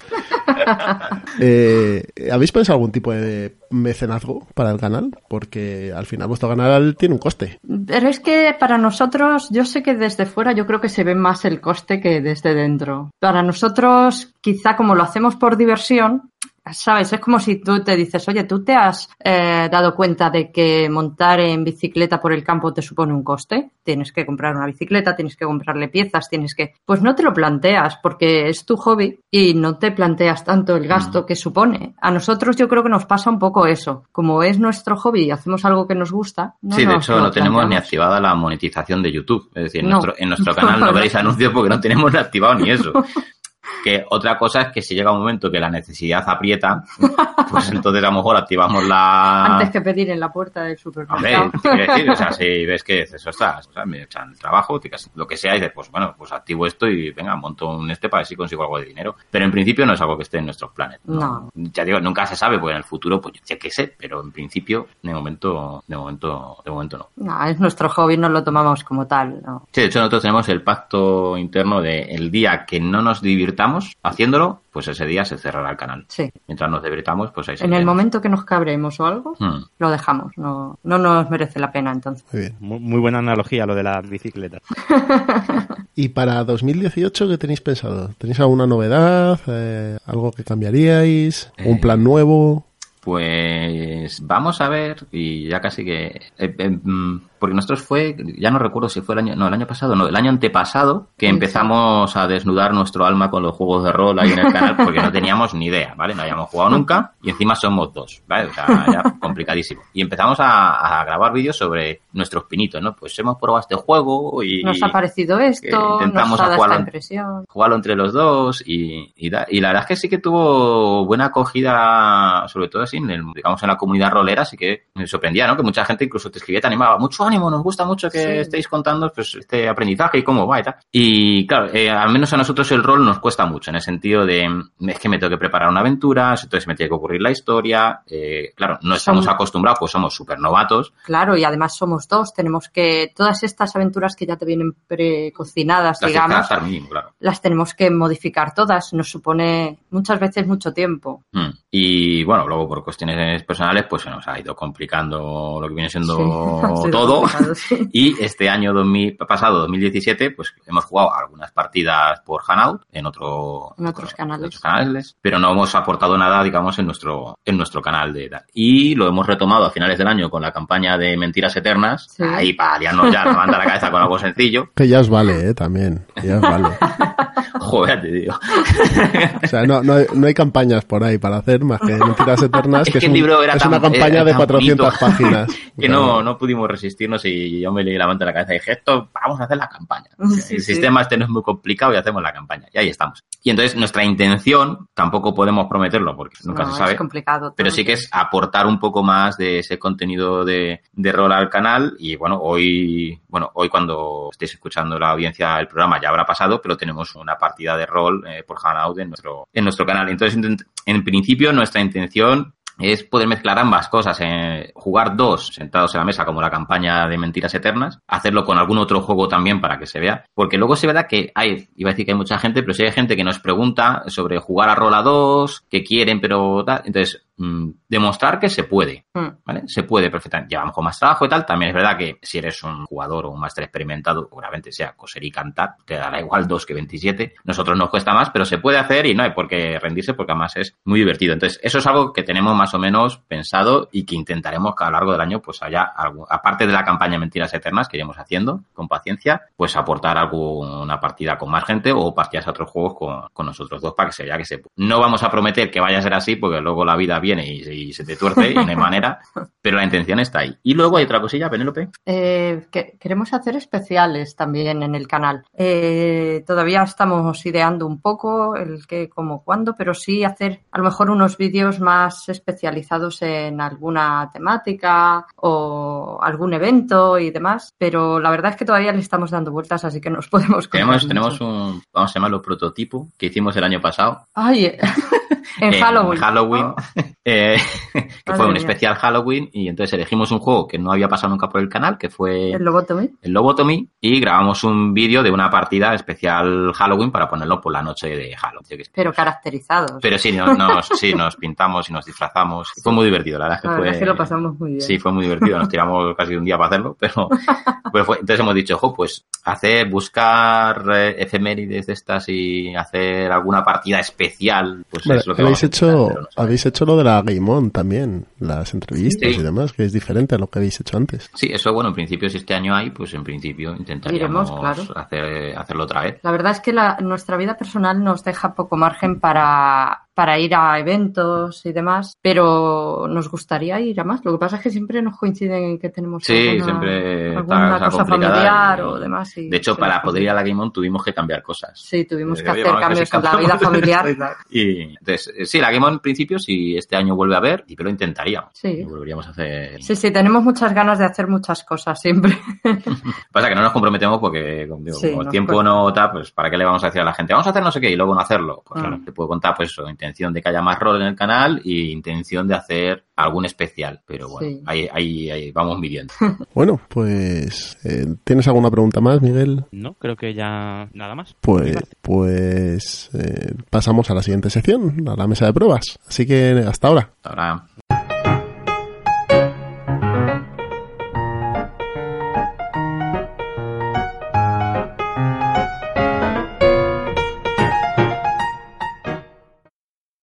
Pues ya estamos en la mesa de pruebas. Hoy vamos a contaros lo que hemos jugado tanto Miguel y yo como Ismael y Penélope. Así que, Miguel, dale caña. Bueno, pues a ver, yo he tenido un mes de enero bastante, bastante jugón. Y entre las cositas nuevas así que he probado es el, está el Dinosaur, Island, que es una de las novedades de ese en que se ha retrasado bastante. Ha llegado hace, yo creo que hace una semana o dos semanas, dos semanas como mucho ha llegado a tiendas. Y la verdad es que está, está bastante entretenido. Es un juego así en el que tienes que hacer tu... Es un euro, mecánicas absolutas de euro, de colocación de trabajadores, gestión de recursos y tal. Y el tema está muy bien integrado. Tienes que hacer tu un parque de dinosaurios tipo Jurassic Park y la verdad es que está es un euro medio y está me ha gustado. Es, por octava vez creo que voy a decir que es de los mejores euros de, este último año. Está bastante bien. de hecho en el primer capítulo hablas de él. En el primer capítulo hablé del sí sí sí, en la lista que hicimos ahí de juegos sí. Hablabas de Dinosaur Island. Muy bien pero no lo había probado todavía. No no no tenías ganas. Ah claro cuando hablábamos de lo que estábamos, esperábamos para jugar de Essence exactamente, exactamente y luego novedad ninguna más he jugado bastante más juegos, pero ninguno de ninguno novedos. Pero que cuando juegas a estos juegos te das cuenta de lo que de los truños que están sacando este año, ¿vale? Porque he estado jugando, he jugado a Troyes, he jugado al Keyflower, a Agrícola, Kailus y al Deus, otro juegazo espectacular. Eh, si os gustan los euros, claro, al Stone Age. Y cuando juegas a todos estos juegos, el Keyflower, el Agrícola, el Kailus, es que son juegos, eh, las mecánicas están tan bien integradas, todo tan bien, tan bien hecho, tan elegante tan, tan, tan buena experiencia de juego que es cuando te das cuenta que, vaya, que, el Noria, el Agra, el Clans of Caledonia, pues tal vez mm, estén un par de escalones por debajo. Y esos son los que he jugado. Troyes, Keyflower, Agrícola, Kailus, que son cuatro euros clásicos que recomiendo a todo el mundo. El Keyflower mecánicas muy sencillas. El Keyflower me has metido hype a, muerte tú con el Keyflower. tengo, tengo unas ganas de jugarlo. Pues un día en el club lo llevo porque de verdad que mm, merece la pena jugarlo. Si te gustan los euros, el Keyflower integra eh, también la colocación de trabajadores, gestión de recursos, colocación, colocación de losetas, eh, subasta, porque la mecánica básica es de subasta. Lo integra también todo y escala también, que es un juego de una hora y media que la disfrutas enormemente. Muy disfrutas mucho. O sea, el Keyflower hay que jugarlo. Y luego un, par de juegos también de Wargames que he empezado a jugar. Bueno, el Memoir, uno de ellos, el Memoir 44, que ese ya lo había jugado ya bastante antes. Y otro juego súper elegante que con cuatro reglas mm, te montas un wargame bastante muy entretenido en partidas de una hora. O sea, es la sensación similar a un wargame en una hora, una hora de juego, hora y media como mucho. Es súper sencillo, con cuatro reglas, es un, card driven game, un juego de cartas, o sea, o sea, el motor es de cartas y funciona muy bien, muy muy bien. Ese ya lo hablaremos alguna vez en el plan malvado porque para introducir a los niños en, en wargames, juegazo. Estupendo. Y de ahí pasamos al Combat Commander Europa, que ya eso ya sí es wargame ya más, más en condiciones, ya sigue siendo de introducción, pero ya de, ya empieza a ser de los de usar pince. Es que los wargames la, introducción es muy larga, ¿eh? porque hasta que introduces del todo hay como siete o ocho juegos diferentes que pasar. Y se pueden hacer muchas bromas con la introducción en los Wargames. Sí, sí, puede, sí. Ser, puede, puede, ser, dura la introducción. Pero muy buena experiencia, sí. Y nada, esos son. Ah, bueno, y el Deus. El Deus, que casi no he hablado de él. Es un juego de hace un par de años. Eh, no, entonces no hizo mucho ruido. Hace dos o tres años que salió. No hizo mucho ruido, pero a medida que va pasando el tiempo, eh, más gente le estoy escuchando esta opinión de que es un juego, es un juegazo. En su momento no, no hizo ruido, pero ahora es un juego que, que vamos, en cualquier ludoteca tiene su espacio. Un sí, gran, gran, gran juego de conveo de cartas. Está muy bien, jugamos juntos, me acuerdo, y está bueno. muy chulo. Y nada, esto es lo que, lo que he probado últimamente. Pues Penélope, Ismael, ¿vosotros qué habéis probado? Pues eh, hemos probado, a ver, principalmente eh, Tomb of Annihilation, que es un juego de mesa de, de, dragones y mazmorras, de esta línea que hay de juegos que saca WizKids. Los Dungeon Crawlers de, de, dragones y mazmorras, ¿no? ¿Cómo? Los Dungeon Crawlers. Sí, es un Dungeon Crawler, de, pero de los de verdad. Esto que vas sacando ahí las losetas para según vas avanzando. Es un juego con unas reglas, unas mecánicas eh, muy, muy sencillas, sencillísimas. En cinco minutos has aprendido a jugar y a nosotros nos gusta mucho. Muy bien. Ah, está en inglés, el juego está, está en inglés, ¿vale? Eso sí que hay que tenerlo sí, presente. No sabemos además, si van a traducir, había rumores de que sí, pero no. Este es el quinto, ¿no? Este es el quinto de, de, esa serie y están todos en inglés, no han traducido nada todavía. Sí, sí, sí. Ya te digo, a nosotros nos ha llegado que hay rumor de que lo van a traducir, este último. Sí, no sé, el primero que tenemos, ya tenemos dos sí, anteriores. Es un rumor. Este tipo de juego, sí que, este sí que sí o sí te tienes que meter en el papel y, y, y disfrutarlo y meterte en el papel. Si no, mmm, eh, con un palo, ¿eh? O sea, lo digo en serio, porque es un juego que es que las reglas y demás son muy sencillas y mecánicamente, si no te metes en papel, es que es absurdo. O sea, es una cosa como va a tirar aquí un dado varias veces y ya está. Si te, si eres de meterte un poquito en el papel y tal, te lo vas a pasar, eh, vamos, divinamente. Entonces, para la audiencia que si se lo está valorando, que, que tenga eso presente. Luego hemos jugado a Cthulhu Wars, por ejemplo. Cthulhu Wars, solo una partida porque nos trajeron los Reyes Magos. Sí. Y estamos ahí aprendiendo y me dio una paliza a Penélope de agárrate, y, pero, pero me da miedo sacar el juego otra vez, para que os hagáis una idea. Que es un juego en el que hay cuatro facciones, principalmente, que son, eh, vamos a decir, lideradas o por los primigenios con sus sectarios y sus distintas criaturas y bueno, puede hacerte más o menos con el control de, del planeta. Y la verdad es que está bastante bien. Eh, a dos teníamos ahí dudillas, no sabíamos, pero trae unas reglas especiales y la verdad es que la experiencia fue muy bien, sin más allá de que una paliza que madre era hermoso. Yo, yo estoy esperando la ola 3 de este que me metí en el Kickstarter. Y, ah, y... Pues está, vamos, yo digo que nosotros lo hemos jugado a dos, que yo no sé a más jugadores si es comparable la experiencia o no, o no. Pero sí, sí, la verdad es que sí funcionó. No nos sentimos ahí raros en ningún momento ni, ni, nada. De hecho, a mí se me hacía el tablero pequeño porque era como, quiero estar lejos de ella ya. Siendo un, siendo, siendo un juego de mayorías, ahí al final todos, cuantos más mejor. Porque claro, cuanto... Sí, yo me imagino que sí. Lo que pasa es que con los cambios que han metido para dos jugadores, yo creo que la experiencia es completamente distinta. Claro, es decir, las juego. técnicas o tácticas o planes que te hagas con cuatro o cinco jugadores o todos los que puedas, eh, a lo mejor no te van jugando con dos y tienes que enfocarlo de una forma completamente distinta. A mí, has dicho que hemos jugado solo una partida, así que tampoco podemos... A mí me parece que es un, un, juego mejor de lo que parece a priori, porque lo que primero llama la atención de ese juego son la cantidad de muñecos que tiene y de mm. figuras gigantescas y, y grandes y tal. Pero detrás sí que hay un juego, sí que hay unas mecánicas que están bien, las facciones están, o sea, son asimétricas, no se parecen en nada la una a la otra, hacen cosas diferentes y su forma de ganar es diferente. O sea, yo creo que sí que es un juego interesante dentro de, de bueno, de lo que lleva por fuera, que lleva una capa enorme de producción y de y cajote y demás. Sí, pero es muy divertido, tiene mucha estrategia, como bien mm. has dicho, y además al ser todas las facciones distintas no puedes jugar igual con una que con otra, no te sirve. Y no conoces a tu enemigo, porque no sabes mm. qué va a hacer y qué puede hacer. De hecho, yo ya digo, Penelope me, me barrió porque yo jugaba con Cthulhu y luego he leído por ahí que es muy complicado jugar con Cthulhu, que hay que, o sea, a lo mejor me lo planteé completamente mal del tema. Pero sí, sí, o sea, si coges una u otra tienes que jugar de formas muy distintas, lo cual está genial porque es como tener más juegos dentro del mismo juego, es un juego con otro y sabes que la experiencia va a ser así que muy bien. Y luego, además de Cthulhu Wars, hemos probado también el Pandemonium. El Pandemonium, ese me cayó a mí. Sí, ese te lo trajeron los reyes a ti. Igual, hemos jugado una partida, mmm, digamos que es un Dungeon Crawler, pero no es un Dungeon Crawler porque no tienes la mecánica de exploración propiamente dicha de que vas añadiendo haciendo los setas, tú ya tienes el tablero montado desde el principio. Tienes que coger elemento. Sí, tienes distintos escenarios que se pueden jugar en forma de campaña y tienes que ir haciendo cosas para sobrevivir y detener pues a las fuerzas del mal. Tiene muchos guiños al cine de... Eso a mí me, me encanta, por eso me callo. Porque soy en cierta forma aficionada al cine de terror clásico, vamos a decir. O de la Hammer. estas cosas. ¿Tú eres aficionada al terror de la Hammer y demás?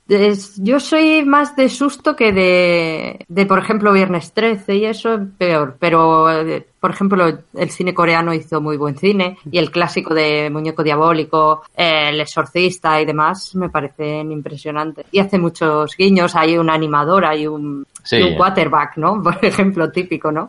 Sí, tiene muchos guiños al cine, pero desde serie B a, películas que no son de serie De hecho, hay tiburones y demás. Sí, como, como el Sarnado, Hay una miniatura que dice el Sarnado, igual, exactamente. Y la verdad es que sí que era divertido, eh, ya digo, con una partida que jugamos, el, dolor, dolor eh, es el manual manual de reglas es muy complicado. No porque las reglas sean luego complicadas en sí, sino, no sé, el día que lo redactaron o lo organizaron, pues eh, no estaban en su mejor día. Pero bueno, es divertido eh, y, es uno de los últimos que tenemos. Mm. Muy bien. ¿Y cuál más habíamos dicho? Y el Arkham Horror. El Arkham Horror. El ECG, el, ahora con la campaña. el de cartas, que estamos jugando la campaña de Carcosa y de hecho la estamos subiendo. Sí, la habéis subido hace poco al canal. Es que en la de Dunwich eh, llegamos tarde a la caja grande, nos compramos los paquetillos después, pero todavía no, no hemos tenido oportunidad de jugarla entera. Es muy, Entonces hemos, hemos cogido con ímpetu la de Carcosa. Es muy buen juego, ¿eh? Yo lo juego en solitario y tú no lo has probado, Miguel, pues nos vamos a echar alguna partidita. Oh, pues tienes que probarlo, vamos, sin duda. sí, sí, está muy bien y también es un juego que invita mucho a meterte en el papel. Muy rolero. Muy bien, además con las historias que se montan, muy roleros y, y, con unas buenas historias y las campañas muy bien llevadas porque más tienes que ir tomando decisiones y en función de las decisiones van pasando cosas. Muy bien, la verdad es que muy bien, ahí estamos encantados. Yo, con este juego me tuve que tragar mis palabras, además. Y, ¿Por qué? qué? pasó? Porque cuando salió dije, ande que os den por saco otro juego de Arkham Horror y encima de cartas, pues está el símbolo arcano, pero ¿qué cojones hacéis? Hasta que lo probé y dije, me, las comí una a una, pin, pin, pin, pin. Porque sí, es, totalmente diferente al símbolo arcano, está muy bien hecho y a mí me gusta mucho. Sí, es increíble como con al final son los mismos personajes que te encuentras en todos los demás, ¿no? En el símbolo arcano, en el Eldritch y demás, porque ya los conocemos. Entonces son los mismos personajes, pero llevados a, otro entorno. Y dices, pero ¿cómo puede ser que me creen cosas nuevas? ¿no? Lo que tú decías de, ¿me van a vender lo mismo? Pues no, son capaces de conseguir algo nuevo y que te enganches. Pero eso mm, a mí me funciona muy bien porque te genera la sensación de estar en un universo. Es decir, yo juego con, con Diamond o con Akachi en, en Eldritch y luego juego en las mansiones. Entonces, es como si estuvieras, eso, en su propio universo. Yo he estado combatiendo el mal alrededor del mundo y hoy estoy en una mansión o jugando al Arkham que estoy. Entonces, eh, crea esa sensación de que estás dentro de un universo cada vez que entras a uno de esos juegos. Y eso a mí mola mucho. Bueno, y ya pues está, creo que no tenemos así, a lo mejor últimamente eso es. Pues ahora me, me lanzo yo aquí a ruedo y el primero que voy a decir es un Kailus que jugué con Miguel y me encantó. Eh, lo pasamos, fue, fue una partida de ajedrez en la que me dio una paliza, pero vamos, tremenda. a ver, en ese juego efectivamente es un ajedrez. El Kailus a 2 es como un ajedrez, entonces la primera vez que juegas, pues. Pues, pues la novatada. vaya. eh, de la línea esta de Dungeons and Dragons, que habéis hablado Penelope Ismael, yo he jugado a la leyenda de Drift. ¿Y qué tal? Pues es igual que el resto. ¿Para qué te voy a mentir? La tematización eh, cambia, tiene alguna cosita diferente y demás, pero bueno, está bien. Son juegos muy sobre todo que se juegan en, una hora escasa, te puedes hacer una aventurilla. He jugado también a X-Wing, me he hecho una partidita, y al el de Star Wars Destiny, aquí con, la cría, y, muy bien. Además le gusta bastante y, lo, ha, lo, ha, asimilado bastante bien. Y luego ya, eh, como más así duretes, mm, jugué un Silver Bayonet, que es un wargame de la guerra de Vietnam, y está muy chulo.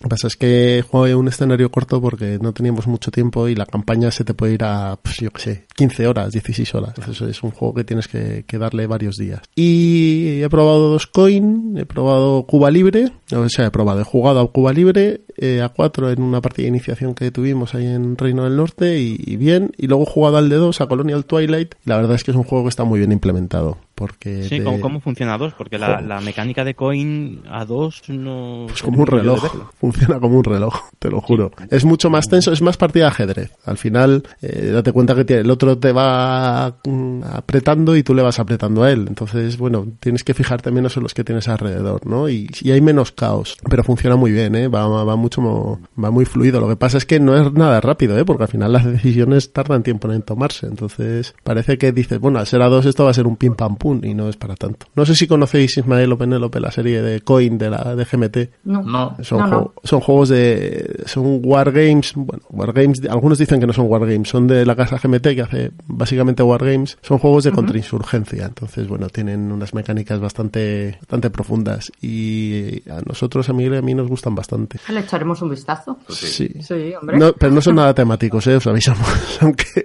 bueno, pero puede que nos guste. Tiene una Nosotros capa, somos de mirar a ver si nos gustan cosas. tiene una capa temática, pero luego el, juego en sí es poco temático.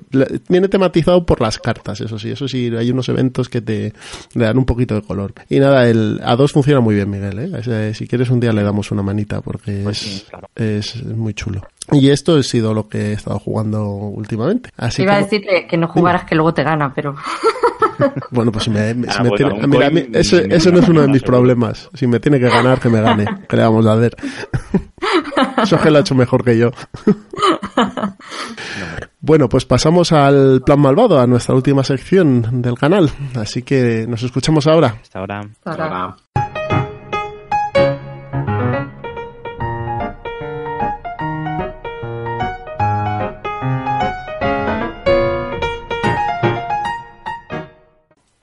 Ya estamos aquí en el plan malvado y hoy Miguel nos va a contar eh, cuál es el juego que ha traído a su plan. Bueno, pues hoy me paso a los Push Your Look. Eh, voy a hablar de Celestia, que es un juego de 2015 de Aaron Weisblum para dos a seis jugadores. La partida dura una, media hora más o menos y, bueno, según su ficha es a partir de ocho años, pero lo podéis sacar con niños más pequeños. Yo diría que a partir de los 6 años pueden jugar a este juego. El juego es de reglas súper sencillo, tiene un peso de, un, de 1,4 y es realmente muy sencillo. Es un push your look. Eh, nosotros somos, o sea, un, juego, la mecánica principal es de tentar la suerte. Eh, el juego además es muy bonito en mesa, tiene una estética, el arte es realmente así...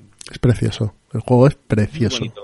Vas, vas, somos unos viajeros que, que vamos viajando en un barco volador de este isla en isla. Salimos en una isla que de valor 1 y el objetivo es llegar a una isla de valor 25. Un minuto, un minuto, Miguel.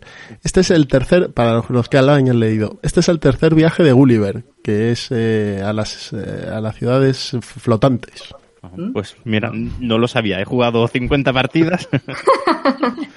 y porque Gulliver, Gulliver va a Lilliput, va al país de los gigantes, y ahí al parecer hay un tercer viaje que hace que, que, no es muy conocido porque debe estar en algún tipo de novela además y no se ha llevado a, a, dibujos animados ni nada, que es a las ciudades flotantes. Y este es el tercero. Pues es un juego de cartas, básicamente, en el que, bueno, se, se ponen en el centro unas losetas que de, de isla que van aumentando, aumentando de valor. La primera tiene valor 1, luego 2 2, 4, 6, 9, así hasta 25, ¿vale? Y simplemente tenemos que tirar unos, bueno, nos montamos todos en el barco, eh, tiramos unos dados en, función de la isla a la que vamos a viajar, pues tenemos que tirar de 2 a 4 dados, al principio son solo 2 y luego pues va aumentando el número de dados. Con esos dados, en esos dados pueden salir cuatro eventos distintos o mmm, ninguno. O sea, cada dado tiene, pues de las seis caras, en dos están vacías y en el resto tienen, eh, cada cara tiene un evento. Y simplemente, bueno, los eventos son niebla, eh, tormenta, piratas y una bandada de pájaros, que son los problemas que nos podemos encontrar por el camino. Y para solucionarlo, simplemente el capitán tiene que tener esas cartas en su mano. Es decir, si tiras dos dados y te sale una tormenta y unos piratas, pues tienes que tener en tu mano la carta de tormenta y piratas. Tu mano se oculta, el resto no, no la conoce. Y el resto por turno mm, tiene que ir diciéndole al capitán si se queda o si se en el barco o si se baja en, la isla en la que estás en ese momento. Es decir, tira los dados y en función de eso cada jugador tiene que decir, pues yo no creo que, yo creo que tú no tienes esas. Uf, es que han salido tres tormentas, tú no vas a tener tres tormentas en las manos, me voy a bajar y me bajo en una isla. O tientas la suerte, te quedas y a ver si vas a, a la siguiente isla y así poco a poco se va avanzando y la verdad es que es un juego súper divertido, es un juego bueno, como todos los Push Your Look, es que es una mecánica que con los niños funciona genial. O sea, es una mecánica, a los niños les encanta eso de tentar la suerte. Y de repente que se hunda el barco y... Es una mecánica muy, muy, muy, muy, muy para niños. No sé si alguno de vosotros lo ha jugado. Yo sí, yo, yo lo juego con, con mi cría. Y lo que hay que decir es que, aparte de esto, aparte de las losetas y demás, los jugadores van en una barca que se monta. Es como un, troquel de cartón 3D y todos van dentro. Entonces, eh, fotos en el, en el Twitter cuando... Es muy, es muy bonito, es muy bonito de ver porque las ilustraciones son así como steampunk, la barcaza tiene su rollo, o sea, es un juego que está muy bien y sobre todo lo que dice Miguel, la mecánica de tentar la suerte es que les vuelve locos. Sí, sí, y bueno, una partida consta de un montón de viajes, empiezas por el 1 hasta que el, hasta que llegas al final, hasta la isla del 25 o hasta que el, que el barco se hunde, que es lo más habitual. Que lo que suele pasar a menudo. 99% de las veces el barco se hunde, entonces... termina cuando consigues una serie de tesoros, porque tú cuando te bajes en una isla te llevas los un, tesoro. Entonces cuando llegas a un valor de tesoros, por ejemplo, 150, pues el que primero llegue es el que ha ganado. Y luego hay unas cartas también de unas cartas eh, aparte que, que, te permiten, son unas cartas de habilidades, que te permiten tener en ese viaje una habilidad determinada y que le dan así más vidilla al juego, como por ejemplo eh, bajar a alguien obligatoriamente del barco, echar a alguien del barco, o un catalejo que te permite llegar a la, a la isla siguiente sin gastar ninguna carta. sí, está muy Hay algunas cositas así, está muy bien. Este juego tiene una expansión eh, no me acuerdo ahora cómo se llamaba. un poquito de ayuda o un empujón o algo así se llamaba, algo, algo relacionado. Y de ser de dados y cartas. Es la versión alemana. Tengo aquí eh, delante el manual, estupendo. Harren Seinder en Racer Chute. Eso es un, eso es un empujón. Y un juego muy bueno, muy, muy recomendable para niños a partir de 6 años. Es un juego muy party, o sea, es para echarte unas risas. Y, con mayores también funciona, ¿eh? Sí, sí, sí, sí, efectivamente. Aquí, lo, bueno, niños mayores y los adultos no lo pasamos en grande. Yo, nosotros cada vez que lo jugamos es que, es que nos reímos mucho. Con me tenía que haber bajado, cada vez que se estrella el, barco, pues los que los que están dentro, pues eh, son situaciones muy divertidas. Y con niños pueden pasar cosas ya de lo más inesperada, porque por ejemplo, el, la carta de, eh, echar a alguien del barco, pues está pensada para que el capitán cuando tira ve lo que hay, él sabe si va a llegar a la siguiente isla o no y dice, pues echo a este. Y nosotros seguimos, seguimos andando, seguimos navegando. Pero los niños le dan una, una vuelta y lo usan de forma totalmente inesperada, que es que cuando el barco se hunde, la primera vez pasó con mi, con hijo, que cuando el barco se hundió, o sea, se iba a hundir, usó la carta para salvar a su madre y dejarla en la isla anterior de la, de la, de la, eso, en la isla anterior. Yo no sé si las reglas lo permiten eso o no, pero es que era tan bonito que no le podía decir que no. Vas a su madre, ¿eh? A ti, que te, a ti que te den por saco. No, efectivamente. Hombre, a ver. Está claro. Ahí no hay que ganar, no hay nada que ganar. Y desde entonces solemos usar esa carta pues para salvar al que en ese momento más te apetece salvar. Está muy bien hecho eso. Muy buen juego. Y creo que es fácil de encontrar, ¿no? Ahora mismo. Sí, está. Pues es un juego gratis. Sí, y no es, no es excesivamente caro. O sea, para lo que trae, que trae bastantes cosas y de buena calidad, no es excesivamente caro pues Penélope Ismael, ¿qué juego tenéis en el plan malvado vosotros? Mm, bueno, ya llevamos ahí un par de ellos, pero el último que le, se lo trajeron a la Peque los Reyes Magos ha sido Zampa la Granja, que es un juego de Zacatrus. Ella tiene cuatro años y, el juego va bien. En la caja te pone a partir de tres, no sé si con tres años a lo mejor es un poquillo, un poquillo pronto. Y nada, es un juego muy sencillo que favorece la asociación de ideas. Tú en el centro de la mesa tienes animales, eh, animales de granja, tienes un grupo de vacas, de ovejas, de conejos, algunos se me olvida, un cerdo también, cerdos. Entonces tú tienes estos animales en el centro de la mesa y luego alrededor de la mesa distribuyes lo que son cinco granjas. Eh, y esas granjas pues van a tener, vienen representadas por un Maple, que es un tractor con un granjero, cada uno de un color, y tienen cinco cartas boca abajo. Entonces, eh, tienes que decir de qué granja quieres coger comida ¿para qué animal? Entonces tú dices primero, pues de la granja del granjero rojo y quiero alimentar al cerdo. Entonces tienes que darle la vuelta a una de las cartas y ver si sale la bellota, que es lo que come el cerdo. Si aciertas, te llevas el animal y la comida.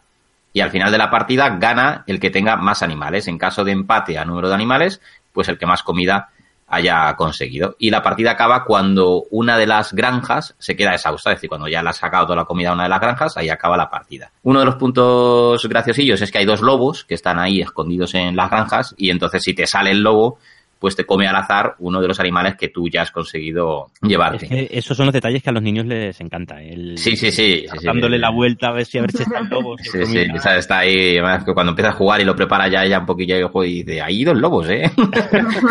Cuidado, ¿qué haces? Y, Y la verdad es que funciona bien, al menos con, con la P que funciona bien, porque entra en modo, como yo digo, se me raya, se me raya, y es una partida y otra y otra. Es decir, a lo mejor no lo sacamos, pero cuando dice sacarlo, dices, ya voy a estar jugando aquí hasta por la noche, porque es una y otra y otra y otra. Pero está muy bien, me gustó porque eh, es la asociación de ideas. En, es decir, tienes que pensar a qué animal le quiero dar de comer y no me tiene que salir el animal, sino la comida que yo le quiero dar. Entonces, para que asocie las ideas y demás, lo veo, lo veo bastante bien. Ella se entretiene y se divierte, porque si no, no tendría mucho sentido esto de vamos a jugar otra, vamos a jugar otra. Claro. Y como es competitivo, decir o gana uno o gana otro, salvo que empates a todo, pues bueno, que también trabaje un poquillo esto de, de, perder. Lo que pasa que es que yo las últimas partidas he tenido mucha suerte y te da hasta pena y dices, joder, es que tengo una suerte que es que no. Porque para saber a qué granja tiras un dado y el color que te salga es la granja que tienes que, que elegir. Entonces, si tú tiras, eh, dices, pues voy a darle de comer al cerdo de la granja azul, levantas y te sale hierba, que no es lo tuyo, el de, el, tú tienes que intentar acordarte. Entonces, yo voy detrás y si me saliera la misma granja, pues ya digo oveja y cojo directamente esa carta porque ya sé que es la hierba. Pues eso me pasó como tres o cuatro veces. Entonces, jala, era una sensación de impotencia la que tenía la pobre, en plan de, joder, mm. no es que mi papá tenga memoria. es que le sale justo lo que me ha salido a mí después de mí. Pero bueno, es que también o sea, les ayuda a desarrollar eh, o sea, la tolerancia a la, frustración. O sea... Sí, claro, a que aprenda un poquillo a... De hecho, eh, ya se lo expliqué, dije, mira, tiene un poco de ventaja el que no el que empieza, porque claro, ella siempre luego quiere empezar. No, pues empiezo yo. Y se lo expliqué, digo, tiene ventaja el que va el último, porque ya han pasado, pues eh, si son cuatro jugadores y hay tres que han tirado delante, él ya ha visto tres cartas. Claro. Entonces la probabilidad de que se le repita es, es, mayor. Pero bueno, se lo pasa, se lo pasa bastante bien jugando con, con ese juego. O sea, es una mecánica de memoria, ¿no? De, de ver cartas y memorizar qué hay en cada granja, ¿no? Sí, es, una mecánica de, de, memoria y, y un poquillo de azar porque para elegir la granja no la eliges tú, tiene que salir el dado, así que tienes un poquito de azar. También está lo de los lobos que te puede salir, pero la esencia es que tengas que intentar recordar lo que ha ido saliendo para cuando te toque a ti intentar ir a tiro hecho. Entonces, bueno, que favorezca el uso de la memoria y demás para los peques, pues me, me gustó. ¿Y es muy caro? Eh, ¿Y los materiales que tal están? No, eh, los materiales son una baraja de cartas que son como cartas cuadradas, el dado y los cinco mepeles de madera de los granjeros. Y lo ha editado Zacatrus y creo que son 12 euros. es un juego pequeñito y demás. Y, pues nada. Ya digo, para niños así de 4 años y demás, pues perfecto. Si, alguno tenéis... Para los viajes está muy bien. Claro, tenéis peques sí, peques también. Bueno, eh, para llevártelo sí, pero para jugar en el trayecto, si vas, por ejemplo, en un tren o en un avión, es complicado porque en las otras granjas son cinco, con cinco cartas cada una que tienen que estar separadas, entonces sí que te va a ocupar espacio, quieras que no. Mm. Pero sí, para llevártelo y jugar en, el hotel, en el apartamento, donde vayas y tal, perfecto. Porque no ocupa nada, es una cajita pequeñita, pequeñita. Así que está muy bien. Pues nada, ya habéis eh, oído a Ismael. Zampa la granja, un juego económico y para peques peques, eh, pues ahí está. Es una opción bastante buena y además estimula la memoria. Pues ahora voy yo con el mío, que es el Holmes Mycroft and Sherlock, o Sherlock and Mycroft, que es un juego de, de Beer eh, y es un juego español. Está ilustrado por Pedro Soto y ahora mismo no me acuerdo del autor.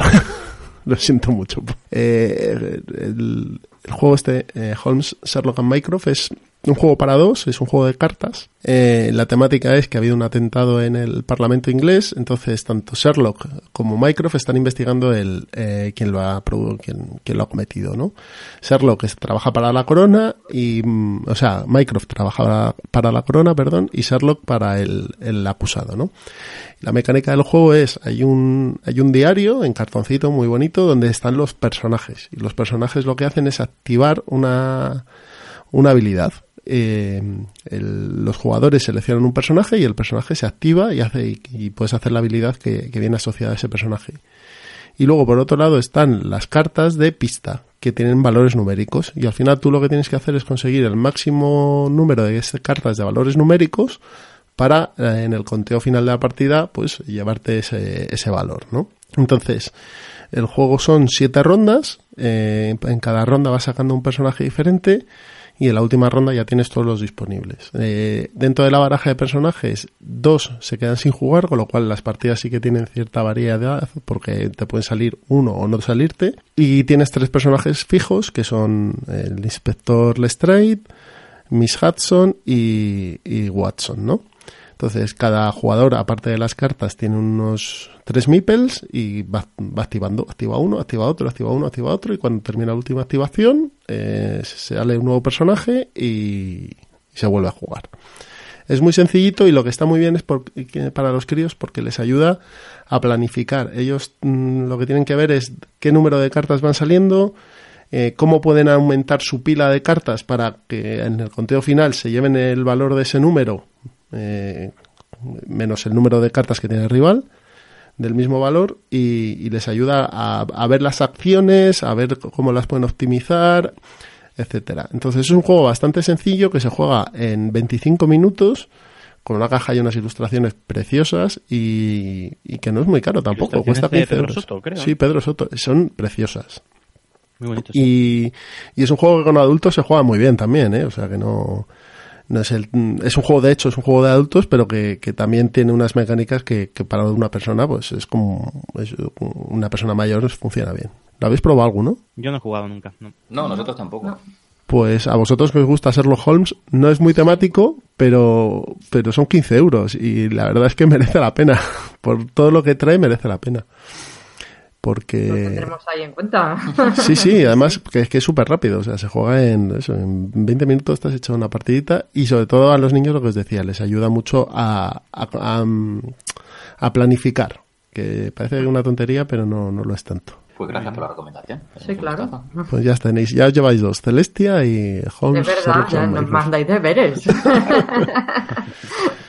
Bueno, pues con esto terminamos. Eh, agradeceros a Ismael, a Penélope que os hayáis pasado por aquí. Gracias a vosotros. Ha sido un rato muy divertido. Sí, hemos pasado muy bien. Sí, sabéis que esto que es vuestra casa, que podéis venir siempre que queráis, tenéis aquí los micros abiertos.